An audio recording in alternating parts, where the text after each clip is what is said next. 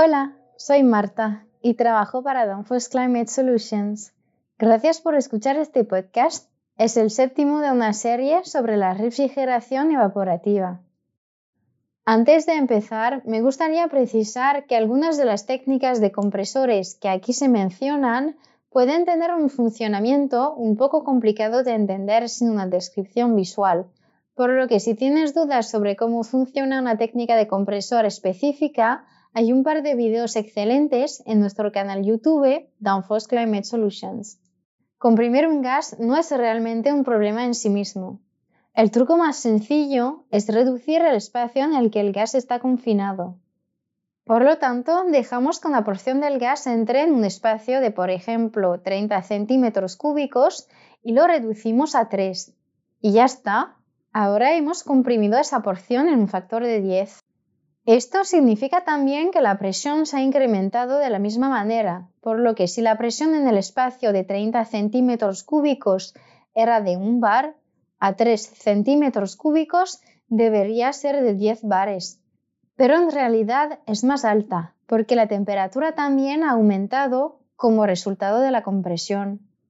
El aumento de la temperatura depende del gas que comprima, la densidad y los moles que es una unidad para medir la complejidad química de los refrigerantes. Por ahora vamos a concluir que cuando se comprime un gas o vapor, tanto la presión como la temperatura aumentan.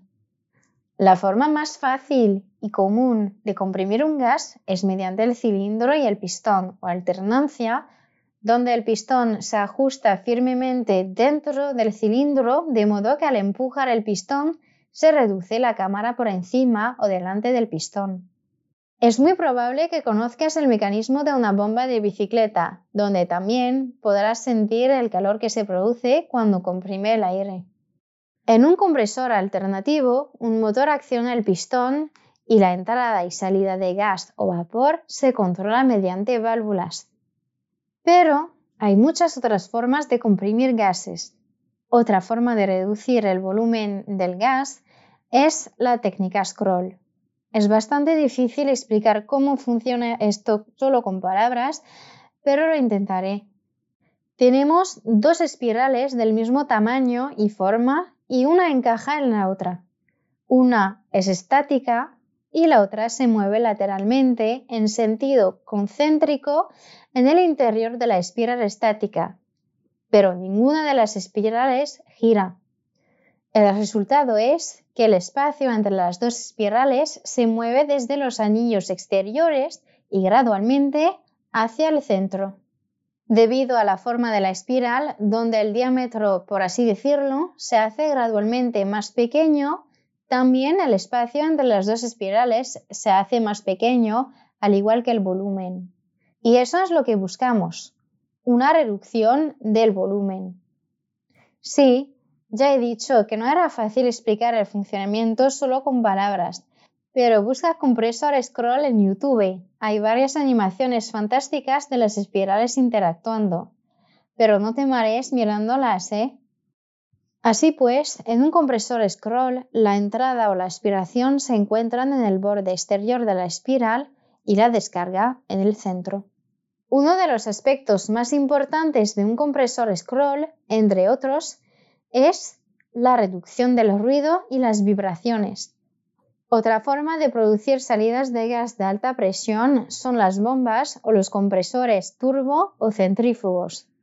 El compresor centrífugo funciona como una bomba centrífuga, es decir, tiene un impulsor giratorio que por la fuerza centrífuga expulsa la sustancia, aquí el gas o el vapor, a la periferia del impulsor. Este tipo de compresor suele hacer que la entrada guíe el vapor de aspiración hacia la parte central del impulsor y lo descargue en algún lugar de la periferia. Se puede tener más de una cámara de compresión, es decir, tener dos o tres impulsores en el mismo eje, por lo que se consigue un par de etapas de compresión. Los compresores turbocentrífugos suelen funcionar a una velocidad de rotación relativamente alta, por lo que uno de los trucos para mejorar aún más el proceso es reducir el desgaste de los cojinetes del eje. El turbocore de Danfoss funciona con cojinetes magnéticos, lo que significa que funciona sin aceite. Todos los compresores citados disponen de numerosas versiones y adaptaciones para mejorar la eficiencia, aumentar la capacidad, gestionar presiones de compresión superiores inferiores, etc. Cabe mencionar una modificación en concreto como mejora significativa, la introducción de los compresores de velocidad variable. Si se puede controlar la velocidad del compresor, se controla el caudal de refrigerante que pasa por el sistema y esto tendrá un gran impacto en los demás componentes y en el control de estos, tanto positiva como negativamente. El transporte de aceite a través del sistema es problemático, pero una vez controlado, los beneficios de un sistema dinámico y energéticamente eficiente superan con creces los inconvenientes. Veamos ahora ¿Cómo controlar a la bestia? Bueno, la forma más sencilla de hacerlo es, por supuesto, encender y apagar la alimentación dependiendo de las necesidades de refrigeración. Eso es lo que se hace con los refrigeradores domésticos más comunes con un termostato sencillo. Otra forma relativamente sencilla de controlarlos es el llamado método de vaciado, tenemos un termostato que conmuta a la temperatura deseada, por ejemplo, a 10 grados bajo cero. Por lo tanto, cuando la temperatura alcanza el valor de 10 grados bajo cero, el termostato desactiva una válvula solenoide que detiene el caudal de refrigerante al evaporador. Pero eso no es suficiente. También tenemos un presostato en la línea de aspiración que se ha ajustado a una presión mínima y cuando ésta se alcanza, el presostato apaga el compresor. Debido a que la válvula solenoide ha cerrado el caudal de refrigerante, el compresor reducirá la presión del evaporador y finalmente se alcanzará la baja presión a la que se ha ajustado el interruptor de presión y se apagará el compresor. Finalmente, la temperatura subirá. El termostato conectará la válvula solenoide y el flujo de refrigerante se iniciará de nuevo. La presión de aspiración subirá por encima de la presión mínima del presostato y el compresor se encenderá de nuevo. Los controles de compresor más elaborados son básicamente pequeños equipos programables que se pueden ajustar a límites de presión y o temperatura dependiendo del sistema, de si se tiene más de un compresor y de si se está controlando uno o varios lugares de refrigeración. Bueno, el podcast llega a su fin. Gracias por escucharnos.